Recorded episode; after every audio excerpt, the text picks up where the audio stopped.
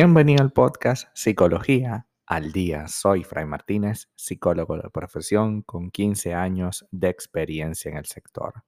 Como pudiste ver en el título de este episodio, hoy vamos a hablar un poco acerca de ideas para liberarnos de la rabia. La rabia aparece cuando algo nos parece injusto, abusivo o inaceptable. En muchos casos nos impulsa a reaccionar de manera violenta. Y el día de hoy vamos a aprender a manejarla porque tenemos que controlarla antes de ser controlado por ella. La mayor parte de las veces descargamos nuestra rabia sobre las personas que más queremos, que a su vez suelen ser las que son más inocentes. No es de extrañar que la pareja, los hijos, los hermanos y los amigos sean quienes reciban toda la carga emocional que proviene de nuestra molestia, aunque su aparición no tenga necesariamente relación directa con ellos. Podemos tener una molestia con nuestra pareja y en lugar de hablar este problema con la persona indicada, pues descargamos nuestra rabia con nuestros hijos, con nuestros amigos, incluso familiares, porque la idea era evitar que haya un conflicto mayor, pero en realidad lo que estás haciendo es creando un conflicto también, ¿no? La molestia, la rabia, es una emoción súper válida y absolutamente necesaria como cualquier otra. El propósito de la rabia es ayudarnos a marcar límites cuando algo no nos gusta y reclamar una reparación de un daño que nos han causado. Sin embargo, igual que pasa con el resto de las emociones, si queremos que juegue a nuestro favor, debemos aprender a gestionarla. Eh, son varios los motivos que nos provocan rabia. Por ejemplo, a través del miedo, la frustración, la impotencia o interpretar que estamos siendo tratados injustamente. Generalmente se asocia a eventos que percibimos como amenazantes porque consideramos que atentan contra nuestra libertad personal y con nuestros valores. Con respecto a la intensidad con la que se presenta, también puede variar. En ocasiones puede vivirse como moderada o bien como una furia explosiva e incontrolable. En ese caso, como furia explosiva e incontrolable, puede conducir fácilmente a la agresividad vista como insultos, tirar una puerta, pegar un grito o incluso llegar a los golpes. Cuando la rabia se apodera de nosotros, corremos el riesgo de recurrir a la violencia impulsiva e involuntariamente nos cegamos por la rabia. Y es habitual en ese momento desconocernos cómo somos, ¿no? O sea, eh, frases como no puedo creer que le haya gritado de esa forma a mi pareja o no puede ser que haya dicho esas cosas o haya, eh, le haya incluso dado un golpe, ¿no? Es, es importante entender que la rabia no canalizada, como cualquier otra emoción, eh, nos va a conducir a cometer muchísimos errores y la idea no es que nos transformemos en otro ser, sino que la idea es que podamos reconocer, aceptar y trabajar. Es importante que la trabajemos con calma y hoy vamos a hablar de algunos de los elementos que hay que trabajar. El primero de ellos es descubrir qué creencias hay debajo de la rabia. Detectar la naturaleza de nuestra rabia es el primer paso para conocernos. Es importante considerar lo que hicimos en nuestro pasado y lo que hacemos hoy con respecto a la rabia. Es decir, debo identificar qué creencias mantienen viva esta rabia.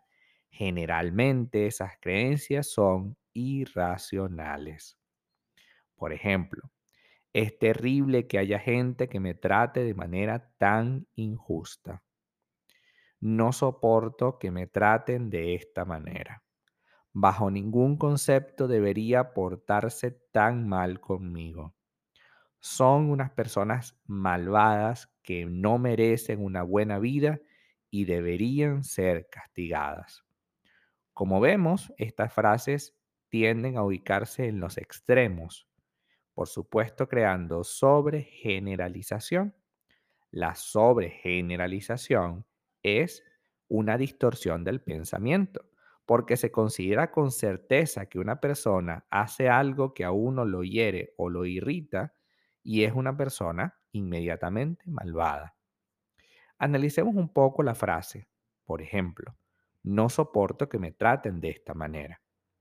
Sin duda eso no tiene nada que ver a veces con la otra persona. Tiene que ver con la manera como tú quieres ser tratado. Es tu expectativa la que está poniéndose en tela de juicio, no lo que te están ofreciendo. Porque si fuese lo que te están ofreciendo, es porque hemos negociado en un primer lugar cómo quiero que sea tratado. Y por supuesto, he cedido en algunas de mis exigencias, porque definitivamente no podemos recibir exactamente lo que queremos de una relación. Eso es imposible. Debemos negociar. Son personas malvadas que no merecen buena vida y deberían ser castigadas. Lo que no puedo controlar, esas otras personas que son malvadas, por ejemplo, un político, un millonario, ¿no? El jefe. Yo no me puedo dar de vengador anónimo, ¿no? De, de mm, vengador de la justicia y todo aquello, ¿no? Porque no lo soy y no lo tengo por qué ser. Es esencial que entendamos que hay procesos que no dependen de nosotros, como por ejemplo el jefe, y hay cosas que sí dependen de nosotros, como por ejemplo seguir en el trabajo. Si ya el trabajo te está absorbiendo de tal manera, si tu jefe te está tratando de una manera muy eh, complicada, muy difícil, pues ¿qué demonios hacemos en ese trabajo? ¿Qué hacemos ahí? No que por dinero, pero eh, ningún dinero vale tu felicidad ni tu tranquilidad. Entonces, una vez que ya yo reconocí que la creencia, el pensamiento es disfuncional, y que ese pensamiento me está llevando a tener rabia, ¿no? Esta persona debería ser castigada, ¿ok? ¿Y qué vamos a hacer? Pues yo voy a estar ahí y voy a hacer- demostrárselo. No. Es importante que reconozcas que debes debatir esas creencias irracionales, porque la mayoría están sostenidas por la nada. Y, por supuesto, finalmente, debemos gestionar de manera gradual. Las emociones son una energía. Si la acumulamos, se, sin exteriorizarla, por supuesto que tendremos una sobrecarga. Y la sobrecarga es lo que nos lleva a la explosión, la explosividad emocional. Es entendible que las personas intentemos reprimir nuestra molestia porque desde pequeños nos enseñan que expresar nuestra rabia está mal. Culturalmente, la molestia no tiene una buena reputación porque se asocia a la violencia.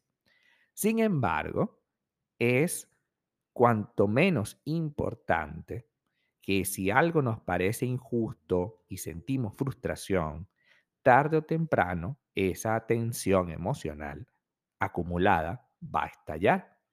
Cuanto mayor sea el tiempo que guardemos esta emoción, mayor frecuencia tendrás de explotar en cualquier momento. Por supuesto, entonces es necesario que asumas la gestión a medida que vamos detectando su escalada en intensidad.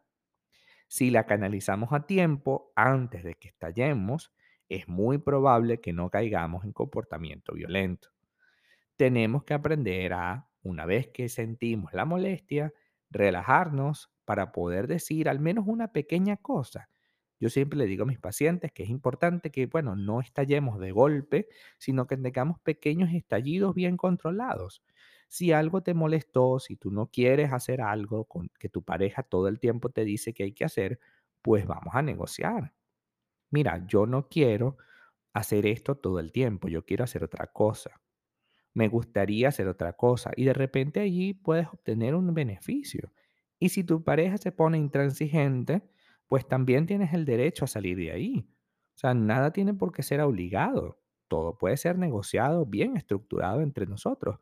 ¿Por qué tiene que ser obligado? ¿Por qué tengo que sentirme en la obligación de cumplir con algo que no quiero cumplir?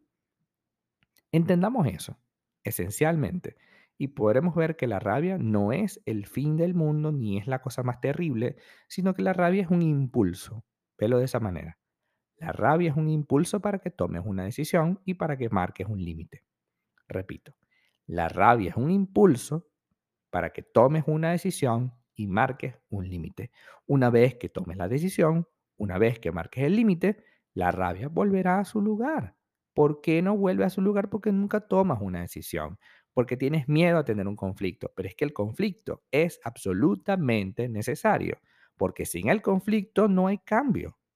Así que entendamos y abracemos que el conflicto, no la conflictividad, eso, eso acá en este podcast tienes la diferencia, el conflicto y no la conflictividad son esenciales para poder cambiar.